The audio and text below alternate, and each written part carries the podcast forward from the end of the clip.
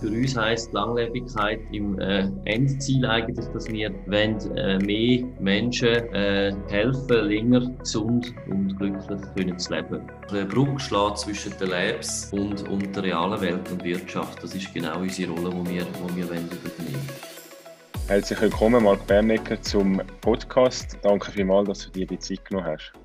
Ja, Sali Andri, freut mich, wieder mal bei dir zu sein. Ja, äh, du hast ja sehr viel gemacht, seit wir uns das letzte Mal wieder gehört haben, und zwar im Bereich Langlebigkeit. Bist du jetzt neu auch unternehmerisch tätig?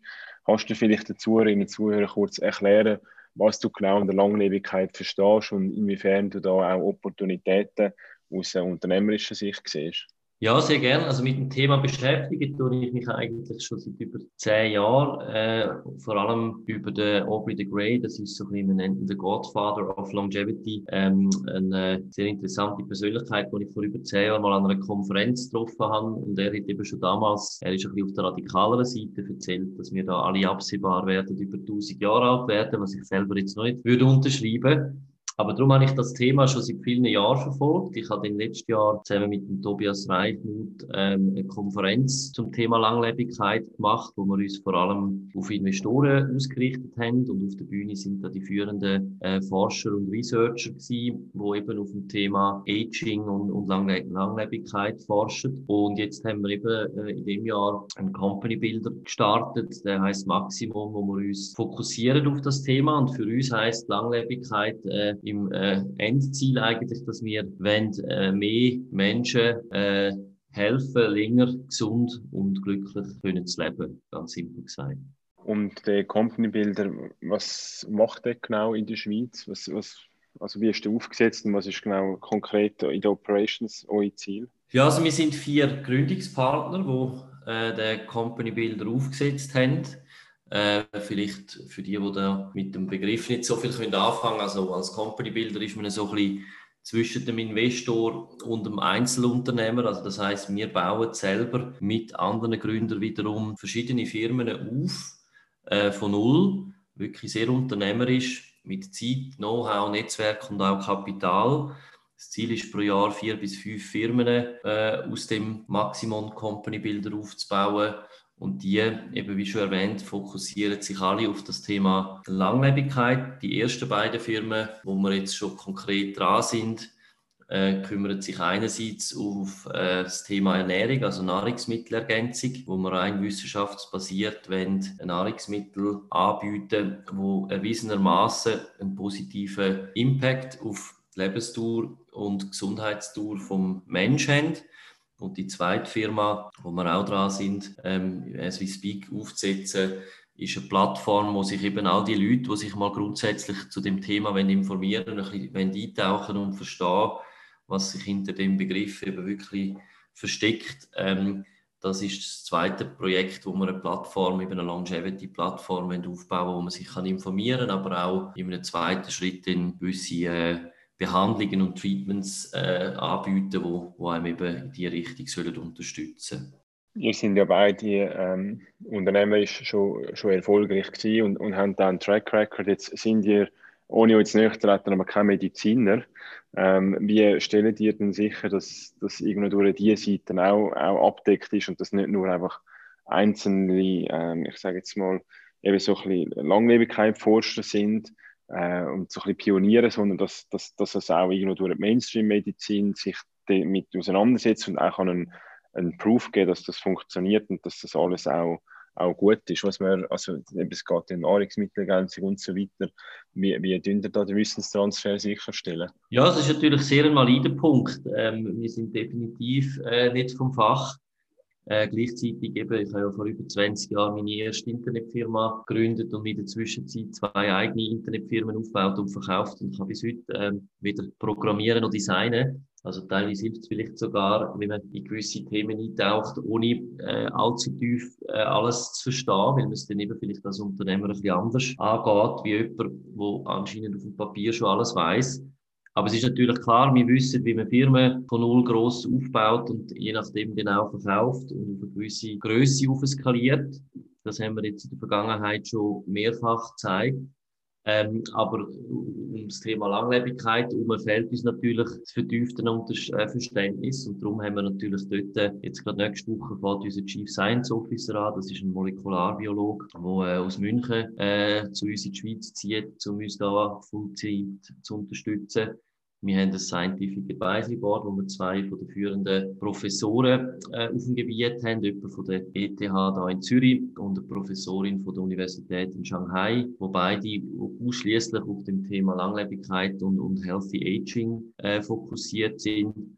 Und bei den Mitarbeitern natürlich das Gleiche. Wir haben heute äh, jetzt auch nächste Woche jemanden, der uns im Supplement-Business anfährt, der äh, bei Coca-Cola im Innovationsbereich geschafft hat und sich primär mit Supplements beschäftigt hat. Also wir suchen natürlich für die äh, Positionen und Firmen, wo wir jetzt am Aufbauen sind, jeweils die Talente und Leute, die genau die Skills abbilden, die wir eben je nachdem selber gar nicht mitbringen können. Und ich glaube, das ist das Interessante bei einem Company Builder. Wir kümmern uns ein bisschen um das ganze Framework, um die Ideenfindung, um die Strategie und den Businessplan. Aber der ganze äh, wissenschaftliche Teil und der Inhalt kommt natürlich dann von Leuten, die zu uns stoßen und dort eine viel tiefere Expertise haben, wie wir als äh, Laien in Anführungszeichen. Okay.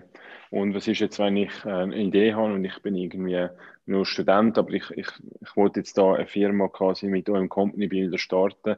Wie läuft das konkret ab? Muss ich auch Kapital mitbringen oder lange es, wenn ich Zeit und Idee habe und ihr wickelt den Rest ab? Ja, also Kapital ist eigentlich schon einer der Hauptelemente, die wir zur Verfügung stellen. Ähm, das ist auch eigentlich unser Anspruch, dass wir sagen, äh, es gibt extrem viel sehr interessante äh, Forschungsergebnisse, Leute, die sehr tief in der Forschung drin sind, irgendwelchen Langlebigkeitslabs. Ähm, aber eben äh, neben der reinen Wissenschaft irgendwo der Sprung in die echte Welt, sage ich jetzt mal, auch in die Kommerzialisierung ihnen nicht schaffen. Und das ist genau die Rolle, die wir sehen. Also ab dem Moment, wo es ums Business, ums Kapital und um den Company Setup geht, würden wir eigentlich die Hand reichen und das übernehmen. Und äh, genau so äh, Personen, wie du jetzt auch angesprochen hast, vielleicht sind es Leute, die dann ihr Studium schon abgeschlossen haben und ein bisschen weiter sind. Aber es sind genauso Personen, die wir natürlich im Moment suchen und versuchen, die zu unterstützen. Also ein bisschen Brücke schlagen zwischen den Labs und, und der realen Welt und Wirtschaft. Das ist genau unsere Rolle, die wir, die wir übernehmen wollen. Perfekt. Ja gut, dann bin ich gespannt, was ihr noch ähm, für Startups werdet rausbringen. Wir sind auch auf der politischen Ebene jetzt aktiv worden, haben mal Interpellation eingereicht, also der Bundesrat Fragen gestellt, wie er sich äh, zu dem Thema Langlebigkeit stellt. Weil ich selber, wenn ich an Langlebigkeit denke, habe ich immer zuerst an AHV-Finanzen gedacht und dann irgendwie an neue Geschäftsmodelle für ähm, Seniorinnen und Senioren, aber, aber nicht, dass man das Leben quasi tut, ähm, versuchen, ähm, gesund zu verlängern. Und ich denke, ich finde das eine sehr spannende Entwicklung und ich, sicher etwas, wo sich die Schweiz als Land können positionieren können, um ähm, das eine oder andere ähm, ja, auch, auch Business in die Schweiz holen und, und da Wertschöpfung generieren. Also ich bin da gespannt, wie sich der Bundesrat wird, ähm, ja, wie er wird antworten und ob er allenfalls er könnte Follow-up-mäßig in der Politik ähm, weiter aktiv werden, um zu schauen, dass die Wertschöpfung dann auch in der Schweiz passiert.